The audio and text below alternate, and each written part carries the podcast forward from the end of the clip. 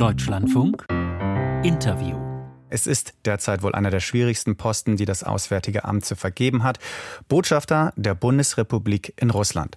Seit ziemlich genau einem halben Jahr hat der ehemalige FDP-Politiker Alexander Graf Lambsdorff diesen Posten inne und hat dabei bereits den Ärger der russischen Regierung auf sich gezogen, nachdem er bei einem Weihnachtskonzert in einer Kirche in Moskau an die Opfer des russischen Angriffskriegs gegen die Ukraine erinnert hatte. Ich möchte durch Information und gute Analyse meiner Regierung Klarheit über die russischen Pläne verschaffen, sagte Graf Lambsdorff kürzlich dem Stern. Jetzt ist Deutschlandsmann in Moskau bei uns am Telefon. Guten Morgen, Herr Lambsdorff. Schönen guten Morgen, Herr May. Wie sehr steht Russland hinter Putin? Die Bevölkerung hier äh, unterstützt im Großen und Ganzen den äh, Präsidenten. Das ist auch nicht weiter verwunderlich, wenn man sich mal anschaut, dass die weitaus größte Zahl der Russinnen und Russen ihre Informationen aus dem Fernsehen beziehen. Das ist ein Land mit elf Zeitzonen äh, nun mal das Medium der Wahl. Und dieses Fernsehen ist völlig unter Kontrolle der Regierung. Äh, insofern äh, kommt dort äh, ein Programm, das die Unterstützung der Regierung auch garantiert.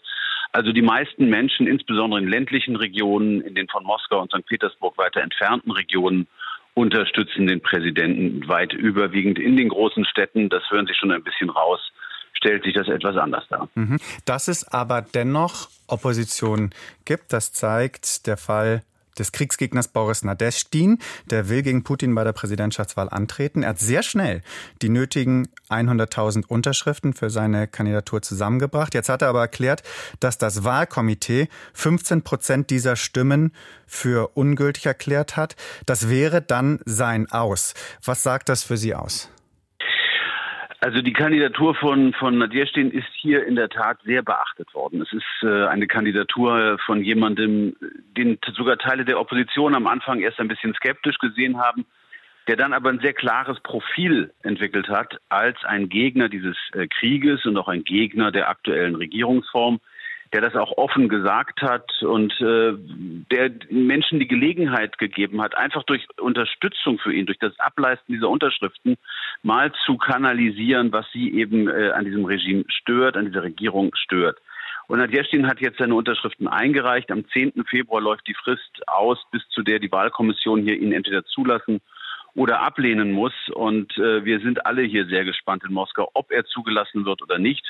Für den Fall, dass das nicht der Fall ist, dann ist er schon der zweite Kandidat, der sich gegen den Krieg ausgesprochen hat, der abgelehnt wird. Und das zeigt eigentlich eine Nervosität. Trotz der Kontrolle, die dieses Regime hier ausübt. Eine Nervosität, äh, die nicht erklärlich ist, jedenfalls nicht aus den Zahlen, die man in Umfragen sieht. Mhm. Sie gehen davon aus, dass er abgelehnt wird?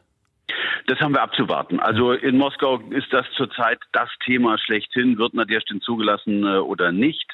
Äh, diese Zahl, die Sie gerade genannt haben, Herr May, die 15 Prozent, die sprechen dafür, dass er unter die Hunderttausender-Schwelle gedrückt wird mit angeblichen Fehlern auf den Listen. Das hieße dann, dass er nicht zugelassen wird. Aber das ist eine Entscheidung, die wir hier abzuwarten haben. Frau Pamphilova, die Leiterin der Wahlkommission, äh, macht auch ein Briefing für die diplomatische äh, Community hier. Ähm, und wir werden dann mal hören, was sie uns dazu sagen hat. Was ist denn überhaupt noch an Protest möglich in Russland gegen Putin? Sehr wenig. Ähm, es ist so, dass äh, hier die ähm, Regierung ein Gesetz nach dem anderen durch die Duma treibt, mit dem der Spielraum der Zivilgesellschaft, der ähm, Opposition, äh, freier gesellschaftlicher, zivilgesellschaftlicher Gruppen immer stärker eingeengt wird. Die Gerichte tun äh, ihr Übriges und erklären beispielsweise die internationale LGBT-Organisation äh, für eine extremistische, äh, als extremistische Organisation, die gibt es in der Form gar nicht. Aber das führt dann dazu, dass eine junge Frau mit Ohrringen, auf denen sich Regenbögen befinden, in Nizhny Novgorod für fünf Tage ins Gefängnis geschickt wird. Das sind so Dinge, äh, wo einfach Unsicherheit, Willkür und Angst sich hier ausbreiten in der Opposition. Und deswegen ist natürlich ja, eine äh, Protest oder Protestmärsche sind kaum möglich. Es gibt eine Ausnahme und die ist bemerkenswert. Das sind die äh, Ehefrauen und Mütter von mobilisierten Soldaten, die hier jeden Samstag Blumen niederlegen. Ähm, das ist ein Kristallisationspunkt für bestimmte oppositionelle Bewegungen, aber man darf das auch nicht überschätzen. Die wollen in erster Linie, dass ihre Männer, hm. ihre Söhne, ihre Brüder zurückkommen von der Front. Sie als oberster deutscher Diplomat, können Sie Kontakt aufnehmen zu Menschen wie beispielsweise Nadjestin oder anderen Vertretern der Opposition, der Zivilgesellschaft? Natürlich, also das ist äh, ein Teil meiner Aufgabe hier. Ich rede selbstverständlich mit den äh, Vertreterinnen und Vertretern der Regierung hier im Gastland. Das äh, gehört sich so. Wir sind hier als äh, Vertreterin der Bundesregierung äh, im Land, als Vertreterin der Bundesrepublik auch dazu aufgerufen. Aber genauso äh, rede ich mit Journalistinnen, Journalisten, mit äh, der Zivilgesellschaft, mit Menschen aus der Kultur, äh, mit äh, Journalistinnen und Journalisten. Das ist hier alles Teil meiner Aufgaben, äh, auch meines Teams.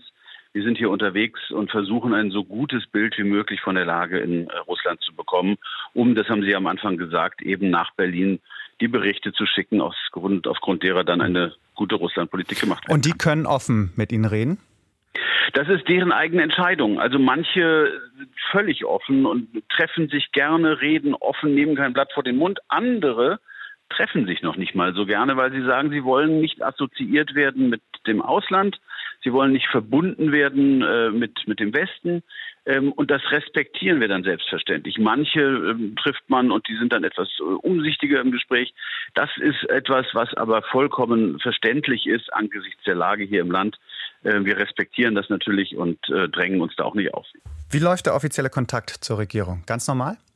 Naja, sehr reduziert. Also ähm, wir haben natürlich eine sehr reduzierte äh, Zahl von, von Kontakten zurzeit, weil wir den Krieg äh, ganz klar verurteilen, weil wir als äh, Bundesrepublik Deutschland zusammen mit unseren europäischen, amerikanischen, aber auch übrigens den asiatischen Freunden ja die Ukraine unterstützen. Das äh, führt dazu, dass es auf russischer Seite hier eine Einstufung gegeben hat, all dieser Länder als sogenannte unfreundliche Staaten. Und insofern ist mein Kontakt zum russischen Außenministerium da. Der kann auch jederzeit genutzt werden. Der ist auch äh, immer korrekt. Das ist völlig in Ordnung, äh, diplomatisch gesehen. Aber ähm, zurzeit ist natürlich das Hauptthema der Ukraine-Krieg und da lässt die russische Seite kaum mit sich reden. Das ist einfach das zentrale Thema. Zumal, wenn man bedenkt, dass am 17. März hier eine Wahl ist, äh, bei der der, der Präsident sich erneut bestätigen lassen möchte, ähm, da ist natürlich zurzeit wenig Bewegung mhm. drin. Sie sprechen die Wahl an. Andererseits hören wir oder haben wir gerade schon über Nadjestin gesprochen, der möglicherweise nicht zugelassen wird, weil er sich gegen den Krieg ausspricht. Würden Sie so weit gehen und sagen, Russland ist eine Diktatur? Russland ist ein Land, in dem ein Mann äh, wirklich hier alles entscheidet. Das ist äh, so. Der Präsident, der hat hier nach der russischen Verfassung auch eine sehr starke Rolle. Und deswegen äh, kann man also darüber streiten, welcher Begriff jetzt der richtige ist. Manche reden von einem autoritären Regime, andere reden äh, von einem Rückgriff so ein bisschen auf die Zarenzeit, äh, andere benutzen den von Ihnen eben vorgeschlagenen Begriff. Das ist, glaube ich, eher äh, ähm, etwas für Politikwissenschaftler. Für uns ist wichtig, dass wir verstehen, was passiert hier in diesem Land, äh, wie äh, operiert die Regierung. Wir schauen natürlich sehr stark auch auf die wirtschaftliche Entwicklung, mhm. die Wirkung der Sanktionen und all diese Dinge. Aber ähm, welchen, äh, okay. welches Etikett wir hier dran heften, das ist eine Sache für. Dann schauen wir mal auf die Sanktionen. Von außen sieht es so aus, als wenn Russland die Sanktionen viel besser weggesteckt hat, als erhofft. War der Westen zu optimistisch? Nein, das waren diejenigen im Westen zu optimistisch, die geglaubt haben, Sanktionen wirkten wie ein Lichtschalter. Man verhängt die und zack ändert sich das Verhalten des sanktionierten Landes.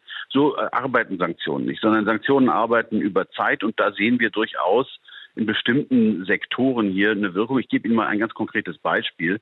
95 ähm, Prozent der Passagiere in Russland werden mit äh, Flugzeugen von Airbus und Boeing befördert. Da gibt es keine Ersatzteile mehr, keine Wartung, äh, keine Software-Updates und das führt dazu, dass die erste Airline ihren Flugplan schon drastisch ausdünnen musste hier, weil sie einfach die Flugsicherheit nicht mehr gewährleisten kann. Und das können sie durch verschiedene Sektoren durchdeklinieren, Mobilfunk, äh, Energiegewinnung und so weiter. Das heißt, die Sanktionen wirken, sie äh, mhm. machen das Leben hier schwieriger für die Regierung und für die Wirtschaft, aber sie sind, wie gesagt, kein Lichtschalter. Und wer diese mhm. Hoffnung hatte, der ist vielleicht enttäuscht. Wir haben noch eine Minute und ich möchte noch mal darauf zurückkommen. Es sieht ja so aus, als könne Russland den Krieg trotzdem noch sehr lange durchhalten. Relativ volle Kassen, Kriegswirtschaft und die Bevölkerung mehr oder weniger im Griff. Man könnte auch sagen, Putin sieht sich auf der Gewinnerstraße. Was kann ihn denn stoppen? Nun, ich glaube, ähm, was ihn stoppen kann, ist äh, eine Rückkehr zum Völkerrecht. Also wenn er sich tatsächlich entscheiden sollte, das äh, Vorgehen da zu ändern, was ihn natürlich auch stoppen kann, ist der äh, Abwehrkampf der Ukrainer, der ja in der Form wirklich weit über das hinausgeht, was irgendjemand erwarten konnte. Unsere Unterstützung für die Ukraine ist da eine Hilfe. Und ich glaube, irgendwann wird hier auch die Einsicht reifen, dass das militärische Vorgehen in der Ukraine eben bei weitem nicht den Erfolg gebracht hat, den man sich am Anfang dieses Krieges davon versprochen hat. Sagt Alexander Graf Lambsdorff, Botschafter der Bundesrepublik Deutschland in Moskau bei uns im Deutschlandfunk. Herr Lambsdorff, danke für das Gespräch. Danke Ihnen, Herr May. Tschüss. Tschüss.